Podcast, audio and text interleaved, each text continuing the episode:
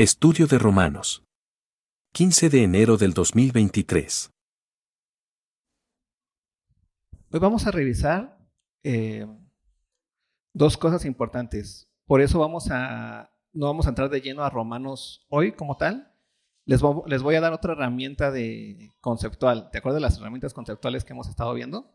Es importante tenerlas muy claras, esas herramientas que ya tenemos, que son las tres preguntas. ¿Te acuerdas las tres preguntas? ¿Qué somos? ¿Quién soy? ¿Qué hago aquí? ¿Qué me cabe esperar? La respuesta soy, tengo una identidad en Cristo, soy una nueva criatura. La segunda es, soy siervo de Cristo. Y la tercera es, ¿qué espero en este mundo? No espero un futuro prometedor, espero a quién? A una persona que viene por mí. ¿Ah? ¿Quién es esa persona? Es Cristo. Esperamos la venida de Cristo. Segunda herramienta conceptual que vimos es, ¿qué es la fe? ¿Te acuerdas eso? ¿Qué es la fe? Ajá, bueno, ¿qué no es la fe? ¡Au! Exactamente, no es ni un pensamiento positivo, no es así como que, ah, yo creo y estoy convencidísimo por mí mismo de que, este, no sé, Isaí algún día va a cantar bien. pues no, eso es imposible.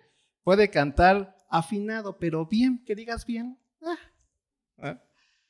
O un salto al vacío, no sé de quién me están hablando, pero ahí voy. Eso no es fe. ¿Qué es fe? Requiere que tú escuches la voz de quién? De otro que no eres tú. ¿Y quién es ese otro que no eres tú? Dios. Entonces, ¿qué requiere de nosotros? Que nos callemos un poquito. Tercer herramienta que vimos, que es importantísimo, es qué es el pecado. ¿Te acuerdas cuál es la raíz del pecado? ¿Cuál es? ¿Cuál?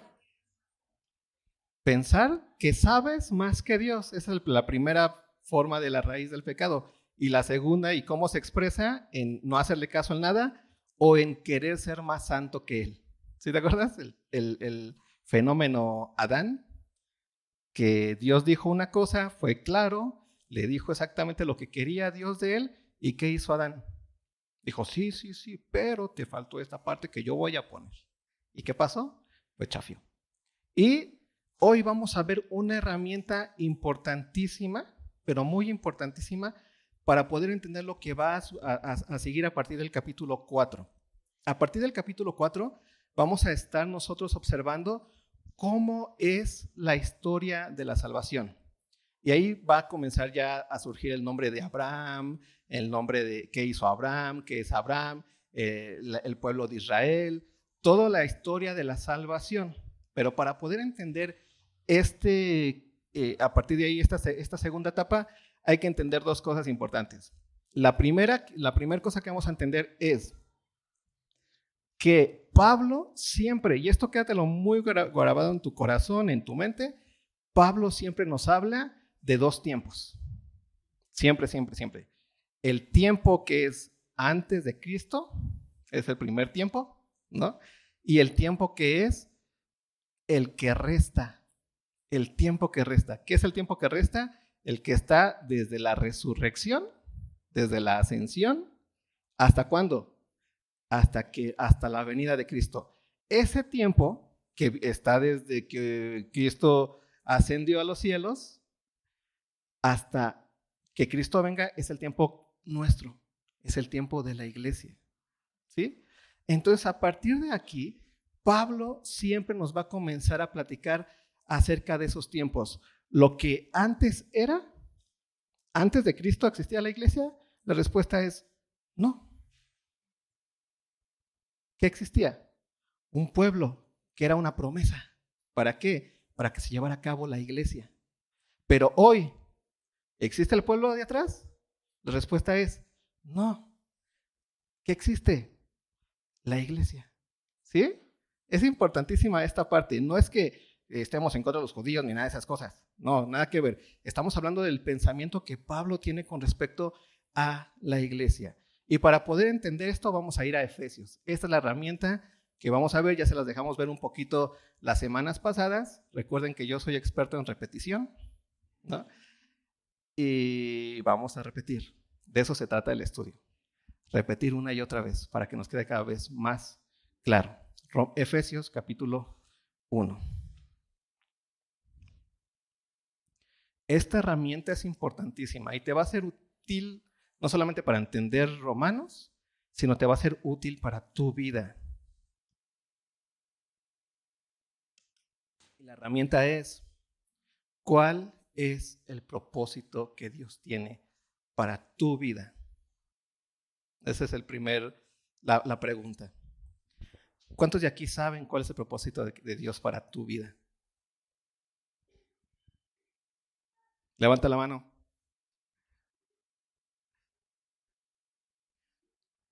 ¿Cuántos de aquí no saben cuál es el propósito de Dios para tu vida? ¿Eh? ¿Cuántos de aquí no me están escuchando porque ni levantan la mano en una ni levantan la mano en otra?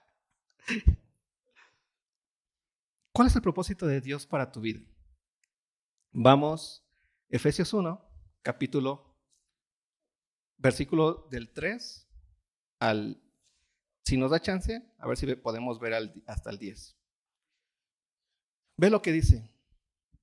Dice Pablo en Efesios 1 del 3, capítulo 3, versículo 3. Bendito sea el Dios y Padre de nuestro Señor Jesucristo. Pablo comienza con una bendición a quién? A Dios, ¿no? Está dándole gracias, lo está bendiciendo. Bendito sea el Dios y Padre de nuestro Señor Jesucristo. Y ve lo que nos dice por qué. ¿O qué hizo Dios? Que nos bendijo con toda bendición espiritual en los lugares celestiales en Cristo. ¿En qué, ¿En qué tiempo está hablando aquí Pablo? Pasado, ¿no? Pablo está viendo hacia atrás, pero nos está viendo a nosotros. Bendito sea, Señor. ¿Por qué? Porque nos has bendecido, nos, nos bendijo, ¿no? Atrás. ¿Cuándo nos bendijo? Atrás. ¿Eso qué significa? Cuando tú ya tienes un carro, dices, yo ya tengo mi carro que me trajo. ¿no? Cuando tú en tu mente no estás, ay, ¿me traerá? No, sino que ya estás atrás. ¿no? Ya, ya, ya ocurre eso, tú ya te subiste a tu carrito, se puede decir así. Ya lo usas, ya estás ahí, no, no puedes estar pensando en decir, ay, es que tengo un carro, pero no tengo carro. No, si ya tienes un carro, está atrás, está hecho. Igual la bendición de Dios, ¿no? Nos ha bendecido con toda bendición espiritual. ¿Cuánta bendición espiritual tienes? Otra vez, ¿cuánta? Toda bendición espiritual. Y aquí va una pregunta existencial cristiana. ¿Qué tan espiritual eres?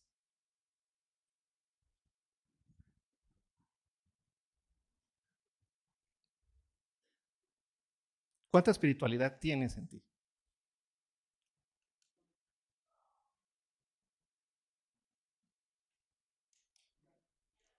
sin, miedo.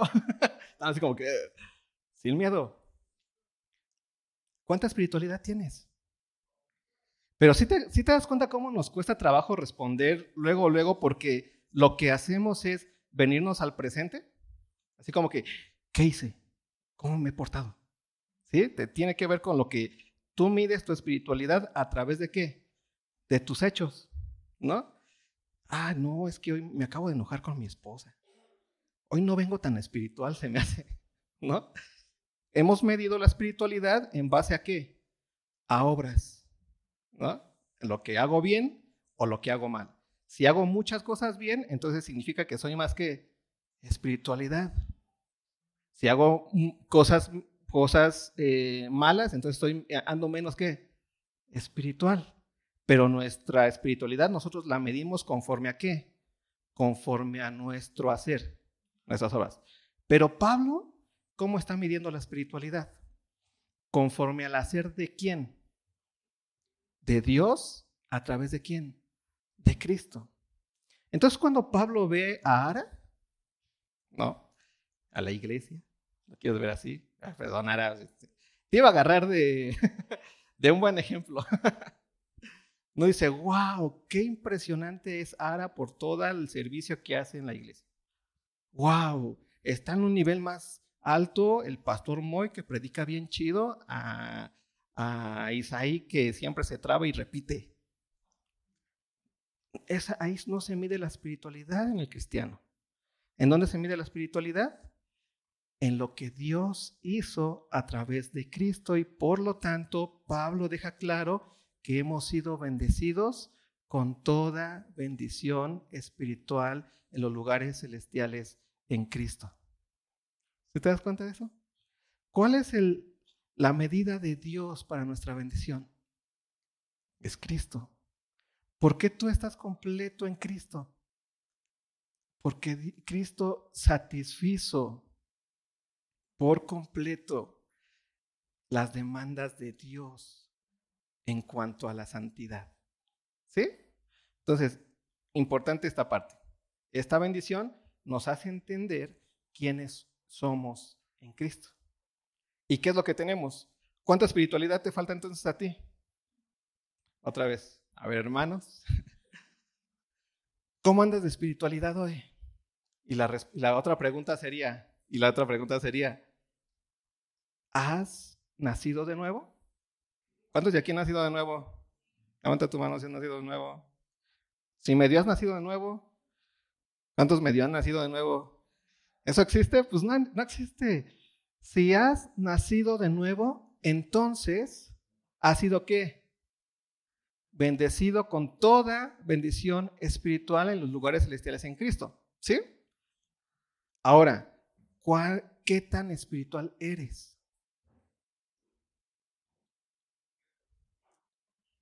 Completamente espiritual. Si te das cuenta de esto que estamos hablando, después vas a decir, pero ¿por qué peco? Ya llegaremos a esa parte. Ahorita estamos en la parte de los fundamentos. Sí, pecamos, nos equivocamos, pero nos vamos a entender por qué. Y eso nos va a decir Romanos capítulo 6, me parece, y 7. Y lo vamos a ver y te vas a dar cuenta, ¿no? ¿Por qué? Pero ahorita lo que necesitamos entender muy, muy bien es quiénes somos. Ve lo que sigue diciendo entonces. Según nos escogió, el según es o conforme a, nos ha escogido en Él antes de la fundación del mundo. Y aquí entra uno de los temas que son hermosos, ¿no? ¿Por qué Dios creó? ¿Qué Dios pensó para el ser humano al hacerlo? ¿Cuál es su corazón? Y es el sentido de ¿Cuál es su propósito para mí como ser humano? ¿Cuántos de aquí son seres humanos? No son Anunnakis.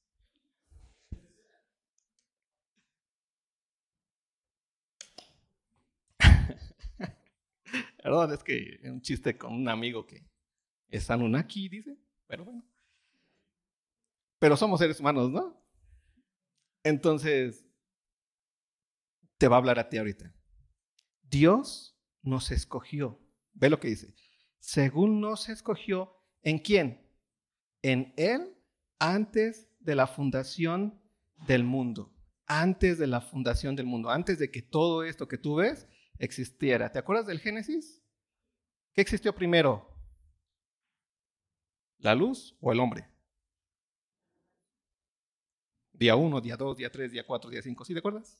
Eso, perfecto. Ve lo que dice nos escogió en Él.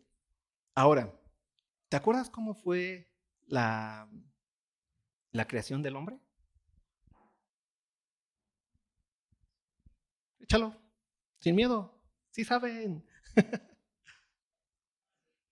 Formó tierra y ¿qué, qué ocurrió?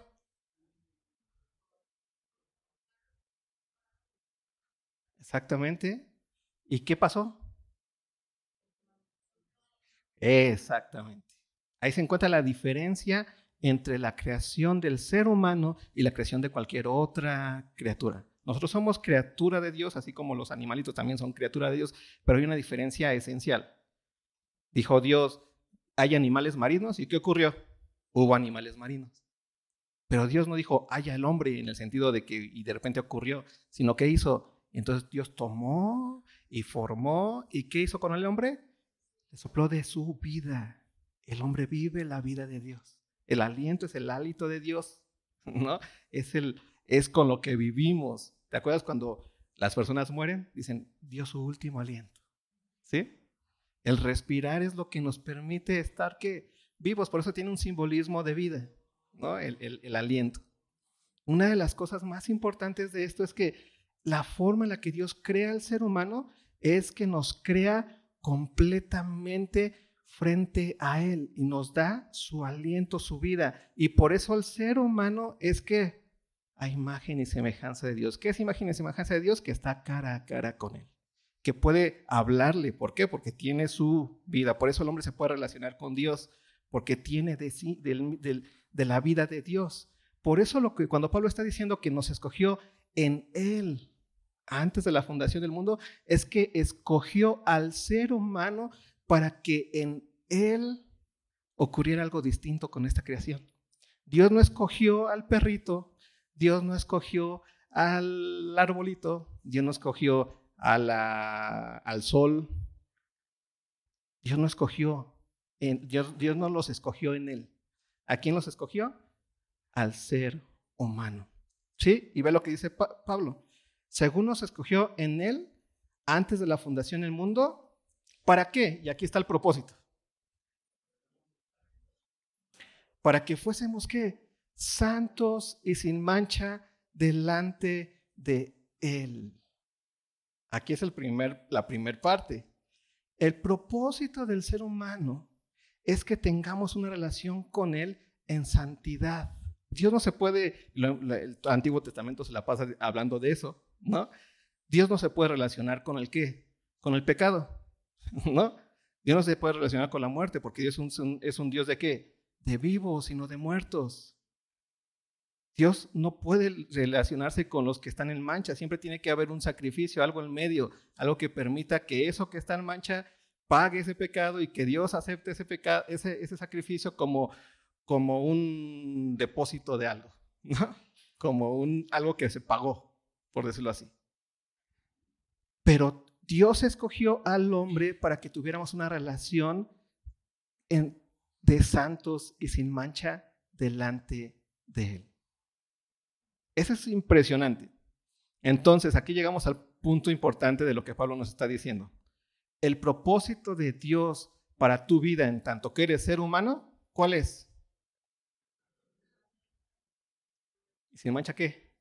Delante de él, el cara a cara. ¿Sí? Entonces el propósito de Dios era que, ah, bueno, ya me estoy pasando, sigamos abajito. Versículo 5. Luego, en amor, este, este propósito se iba a llevar a cabo en amor. En amor, habiéndonos predestinado para ser adoptados hijos suyos por medio de Jesucristo. Y aquí se encuentra el punto. El propósito completo de Dios es que el ser humano sea santo y sin mancha delante de Él, pero en Cristo, no en Adán. Cuando Adán salió, cuando Adán estuvo ahí, no es que ya estaba el hombre en el propósito, no se había cumplido aún el propósito de Dios, porque el propósito de Dios completo es que el ser humano sea que santo y sin mancha delante de Él. ¿En quién? En Cristo Jesús. Como sus hijos. ¿Quién es su hijo? Cristo Jesús. ¿Y cómo vamos a recibir la, adopción como hijos? ¿A través de quién? De Cristo Jesús. Entonces el propósito de Dios para la vida del ser humano es que seamos santos y sin mancha delante de Él. ¿En quién? En Cristo. Si te estás dando cuenta, aquí estamos tomando, pasando por temas como nos eligió y nos predestinó, temas que hoy se han vuelto muy de moda en muchos ámbitos evangélicos, cristianos, eh, y se pelean de si él es calvinista o eres arminiano y esas cosas. Y yo como siempre se los digo, pues déjenle ese problema a Calvino y Arminio y a todos los que están ahí, pero Pablo es antes de quién? De Calvino y Arminio. Y Pablo no tiene ese problema. Pablo está entendiendo perfectamente cuál es el propósito de Dios frente a la creación absoluta. ¿Sí? ¿Qué es la predestinación en este punto? Con, eh, el contexto textual.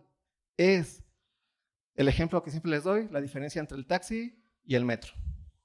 Tú te subes un taxi y le metes un destino, Pero después puede decir, no, ¿sabes qué? Mejor primero voy a otro lado. ¿Y qué hace el taxi? Se da la vuelta. Luego a la mitad puedes decirle, oye, no, mejor nos regresamos y vamos a para allá. ¿Y qué hace el taxi?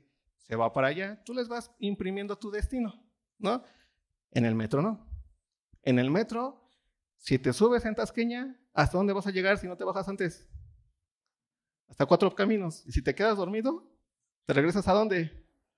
Tasqueña. Yo sé muchas historias de esas. Nunca me ha pasado, pero sí he dicho, wow. O sea, de repente, es que yo iba para cuatro caminos y desperté otra vez en Tasqueña. Pasa, pero está que predestinado. Por eso el ser humano está predestinado para que solamente y solamente por medio de Cristo Jesús pueda cumplir el propósito que Dios le puso, que es ser santo y sin mancha. Y así es todo ser humano. Desde Adán hasta quién? Hasta el último ser humano que haya. Todos nacimos con ese con esa predestinación, con esa única forma. Nadie más se puede zafar de ahí. Nadie más puede, va a poder llegar a, a, cumplir la voluntad de Dios, que es ser santo y sin mancha, delante de Él, sin Cristo. Solamente por medio de Cristo se cumple quién? El propósito de la voluntad de Dios para el ser humano. Por eso, Pablo entiende también eso que dice, hemos sido bendecidos con toda bendición espiritual en los lugares celestiales en Cristo Jesús. ¿Por qué? Porque para Pablo, en tanto que Cristo ya vino, ya pagó el pecado, ya resucitó, ya ascendió, ya está sentado a la diestra del Padre, eso significa que tú y que yo que dependemos de Él, ya hemos cumplido el propósito de la voluntad de Dios. Y que lo que resta del tiempo hasta que venga de nuevo Cristo por nosotros, somos los seres humanos que ya vivimos en el propósito de la voluntad de Dios para tu vida. ¿Sí queda claro? ¿Sí lo alcanzas a ver? El ser humano de repente se la pasa, y más en estas épocas, Dios, ¿qué quieres para mi vida?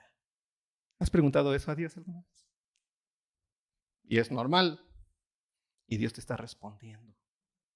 Lo que quiero para tu vida ya lo hice.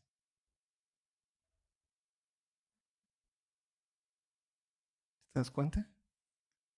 El propósito de Dios para tu vida ya está cumplido. Pero, ah, pero Dios, ¿en dónde quieres que trabaje? Donde quieras. Trabaja donde quieras. Dios, ¿en dónde quieres que viva? Donde quieras. Porque ahí donde estés, que trabajes, donde vivas, donde te estés, tú ya eres santo y sin mancha delante de mí. Y ella puedes vivir como santo y sin mancha delante de mí. Pero de repente nos las pasamos que Ah, vamos a orar, ¿qué Dios quiere para mi vida? Ya lo tienes. Ya estás puesto. ¿Cómo quieres que sea como Padre de Dios? Pues como lo es un alguien que ya es santo y sin mancha delante de mí. ¿Cómo quieres que sea como Hijo Dios? Pues como es alguien que es santo y sin mancha delante de mí. Ya lo tienes absolutamente. ¿Se van quedando claro? Entonces, ¿cuántos de aquí son seres humanos? Todos. ¿Cuál es el propósito de Dios para tu vida como ser humano? Delante de Él en Cristo Jesús. ¿Sí? ¿Cuántos de aquí ya viven en el propósito de Dios para su vida? ¿Cuántos? Si no estás viviendo en el propósito de Dios para tu vida, es que tal vez no has nacido de nuevo. ¿Y qué necesitas hacer? Creer, nacer de nuevo. Porque Cristo ya pagó, Cristo ya murió, Cristo ya resucitó, Cristo ya ascendió y Cristo hoy está vivo sentado a la diestra del Padre, preparando un lugar para nosotros. ¿Y Cristo qué va a hacer? Va a volver por su iglesia. Tú eres su iglesia. ¿Sí? ¿Vamos bien hasta ahí? ¿Queda claro, más o menos quedando claro bien este, esta herramienta? La necesitamos mucho para poder seguir con Romanos, si no nos vamos a hacer bolas.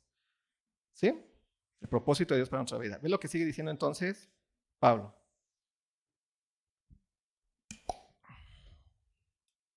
Dice, según nos escogió en él antes de la fundación del mundo, estoy en el versículo 4, me estoy repitiendo, para que fuésemos santos y sin mancha.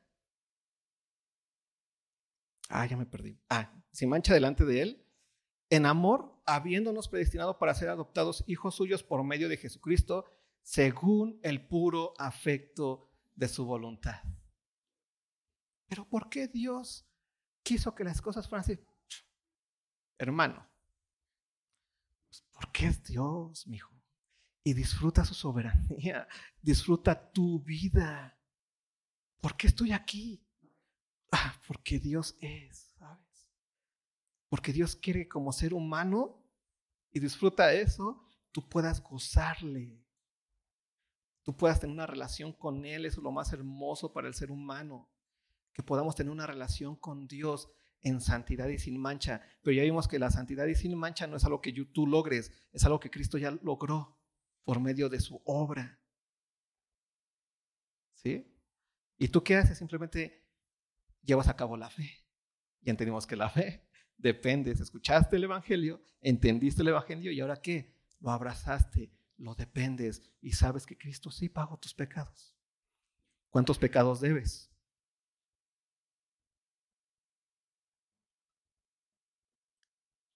¿Por qué no debes ni un pecado? Porque Cristo pagó todos los pecados y su sangre es suficiente para Dios. ¿Se te das cuenta? ¿Cuánta espiritualidad tienes? ¿Por qué? Porque Cristo pagó todos los pecados, porque Dios aceptó ese pago y porque el Espíritu Santo entonces, ¿qué hizo? Lo levantó con poder de entre los muertos y está vivo a la diestra del Padre, porque Cristo vive, tú tienes su vida y tienes su espiritualidad. ¿Cómo está tu nivel de espiritualidad? Apréndetelo, la verdad, apréndetelo porque es, ah, es complicado, porque ya no salimos a la calle y dices, ay, ya, ya me equivoqué. Entonces no soy tan espiritual. No, no, no, sí lo eres. Ya después vamos a ver por qué pecamos. Eso es parte y lo vamos a ver. Si pecas, sí, no es que no peques. Sí, pero vas a entender por qué. Mientras tanto, entiende muy bien y disfruta el hecho de que tú ya estás en ese lugar hermoso en donde puedes disfrutar de esta hermosa relación que Dios preparó contigo desde antes de la fundación del mundo puedes disfrutar y tener un gozo profundo y, darle la gloria a Dios porque por el puro afecto de su voluntad es que tú estás aquí hoy. ¿Cuántos de aquí, por eso le estaba diciendo que hoy vamos a estar medios existencialistas cristianos? ¿Cuántos de aquí dijeron, hoy quiero nacer? Ya salieron así de la nada. Están aquí. Ya cuando te das cuenta ya tienes, no sé, un año y te vas al kinder o si tienes mucha, muy buena memoria, te vas haciendo más para atrás. Pero llega un momento en que te, das cuenta que eres, que estás. Y el hecho de que estés es por el puro afecto de la voluntad de Dios, porque Dios quiere que tú le disfrutes a Él como su Hijo por medio de quién? De Cristo Jesús. ¿Sí? Y ve lo que sigue diciendo. Ya terminamos con esta herramienta y con esta clase. ¿Para qué? Ah, bueno, me, me, siempre me adelanto. Para la alabanza de la gloria de su gracia, con la cual nos hizo aceptos en el amado.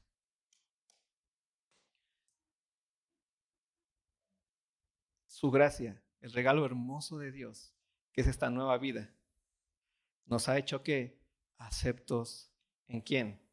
En el amado. Nosotros somos aceptos porque estamos en quién? En el amado. ¿Quién es el amado? Es Cristo Jesús. Y me gusta mucho ver el deleite de Dios, del Padre, en Cristo Jesús. ¿Te acuerdas de, la parte en la que Jesús se bautiza? ¿No? entonces se abren los cielos, ¿no? Y se escucha voz que dice, he aquí que... Uh, Dios, el Dios de la creación, el Rey de Reyes, el Señor de señores, diciendo de un ser, que es Cristo Jesús, diciéndole su identidad. ¿Y qué le dice? He aquí, mi Hijo amado, a quien yo amo con todo el corazón. Imagínate el amor de Dios para ti. Mi Hijo amado. Y después no, no solamente dice mi Hijo amado, sino en quien yo tengo que complacencia. Yo me complazco en Él. Él, él me llena todo. Esa es la complacencia. Y ahora tú estás en Él. Y eres acepto en el amado. ¿Qué significa? Que eres amado igual y que también complaces a quién? A Dios. ¿Por qué complaces a Dios? ¿Por qué Dios te ve y dice, ah, mi hijo amado en quien yo me complazco? ¿Por qué? Es que si soy bien chafa, hermano. ¿Cómo dices que yo complazco a Dios y soy bien chafa? Bro. Exacto, porque tú ya moriste. Porque ya no vives tú. Ahora, ¿quién vive? Cristo en ti. Porque cada vez que tú te acercas a Dios en adoración y en alabanza, tú te acercas con los atributos de quién? De Cristo, porque son tuyos, porque ya no vives tú, sino vive Cristo en ti, porque es tu identidad. Te aceptas a Él y cada vez que tú le dices, Dios te amo, se lo estás diciendo desde, desde la voz de quién? De Cristo. Cada vez que Dios te dice, te amo, te lo está diciendo desde la voz de quién? De Cristo. Por eso hay un solo mediador entre Dios y los hombres. ¿Y quién es? Cristo, hombre. ¿Sí? Para la alabanza de la gloria de su gracia, con la cual nos hizo aceptos en el amado. Y ve lo que sigue diciendo, en quien tenemos redención por su sangre, el perdón de pecados según las riquezas de su gracia. ¿Qué pecado no puede Dios quitarte? Dios tiene riquezas en su gracia. Y no estoy hablando de tus pecados de ahorita, estoy hablando de los de antes que nacieras de nuevo. Tú has sido limpio absolutamente. Por eso cuando tú de repente dices, no, es que siempre he sido así. No, ya se te quitó. No es una cuestión psicológica. Es una cuestión de ser. Es que yo siempre he sido este bien mujeriego, hermano. Ese es mi pecado. y se ha pasado. La respuesta es, eras eso. No es ahora, bueno, vente, vamos a meterte a una terapia cristiana para que vayas poco a poco dejando tu pecado. No, tu pecado quedó en donde? En la muerte, vencido ahí. Lo que necesitas entender es que ya no eres eso, eres quién? En Cristo. Da la redención por su sangre, perdón de pecados, según la riqueza de su gracia, que hizo sobreabundar para con nosotros en toda sabiduría e inteligencia dándonos a conocer el misterio de su voluntad, según su beneplácito, el cual se había propuesto en sí mismo. Y este es lo que él se propuso en sí mismo, de reunir todas las cosas en Cristo, en la dispensación del cumplimiento de los tiempos, así las que están en los cielos como las que están en la tierra. Me voy a ir rápido y ya terminamos con esta. En él asimismo tuvimos herencia sabiendo, habiendo sido predestinados conforme. No, mejor lo vamos a dejar aquí, porque ese es otro tema que vamos a ver la siguiente semana. Y si no le doy, y si me sigo, ya no me da tiempo. Importante esto, entonces, ¿cuál es el propósito de Dios para tu vida? Repetimos, por favor.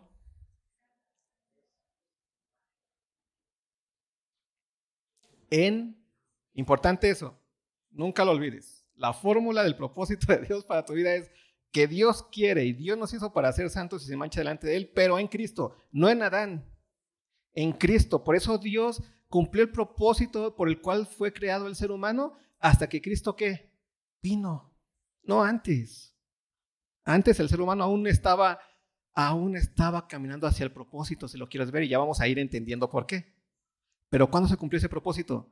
Hasta que Cristo vino, murió y resucitó. Y entonces ya vivimos en el tiempo que resta antes de la segunda venida de Cristo, pero en este tiempo tú y yo somos personas que vivimos ya en el propósito de Dios para tu vida.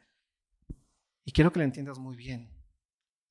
Tú vives, lo voy a decir así, espiritualmente mejor que el rey David. No, si yo si mi héroe es David, pero es que quiero ser como David. No, eres como Cristo, mijo. Es que quiero ser como el Abraham. No, él, él, él estaba aún antes, él no pudo disfrutar el gozo, la bendición, la gloria de poder vivir en Cristo. Él no pudo vivir en Cristo. Él no pudo disfrutar el perdón de pecados en el pasado. Los disfrutó en el futuro. Pero en el pasado no los, no los pudo disfrutar como tú y yo. Él no pudo vivir con el Espíritu Santo, no pudo estar en la iglesia. Así que tú tienes una vida espiritual, real, hecha, patente, o con otras palabras. Imagínate que Slim, digo Slim porque es el más rico de, sí sigue siendo el más rico de México. Bueno, en mis épocas era el más rico de México. No sé quién sea ahora. Imagínate que Slim tuviera dos hijos, ¿no? Pero antes de poder tener riquezas, les haya prometido a sus dos hijos, oye, a los dos, cuando tenga riquezas, les voy a dar un Ferrari, ¿no? Pero todavía no tenía las riquezas, todavía no tenía el dinero en el banco, pero sabía que lo iba a tener. Pero uno de sus hijos muere antes de que salcara o cayera el dinero en el banco. Ese hijo vivió con la promesa de que iba a tener una riqueza, pero de que iba a tener un Ferrari, pero nunca se subió al Ferrari. Pero tenía esa promesa, ¿no? Pero el otro hijo vivió el momento en el que cayó el dinero en la cuenta de banco. Vivió el momento en el que fue con Slim a comprar el Ferrari. Y vivió el momento en el que se subió al Ferrari que su papá le prometió y anduvo por, por cafetales. Anduvo por donde disfrutando los baches de la ciudad. Eso es la diferencia entre tu vida y la vida de David, de Abraham, de Elías, de todos los grandes héroes de atrás. ¿Te das cuenta por qué tú le puedes adorar en espíritu y en verdad? Es importantísimo que lo entiendas. Es básico. Tú ya tienes el Ferrari en la cochera. Ellos no lo tuvieron, lo desearon, lo vieron a la vista, a lo lejos. Les dio también para ellos la promesa, pero no lo tuvieron. Tú ya lo tienes. Tú ya estás viviendo el propósito de Dios para tu vida. ¿Y qué nos queda? Disfrutarlo. ¿Y cómo se disfruta? Imitando a Cristo. ¿Sí? ¿Queda claro? Esta es una herramienta importante. La siguiente semana, con esta herramienta, vamos a entender qué pasó con Abraham, qué pasó con toda la historia y qué está pasando con nosotros. ¿Sí? Oramos. Ahora.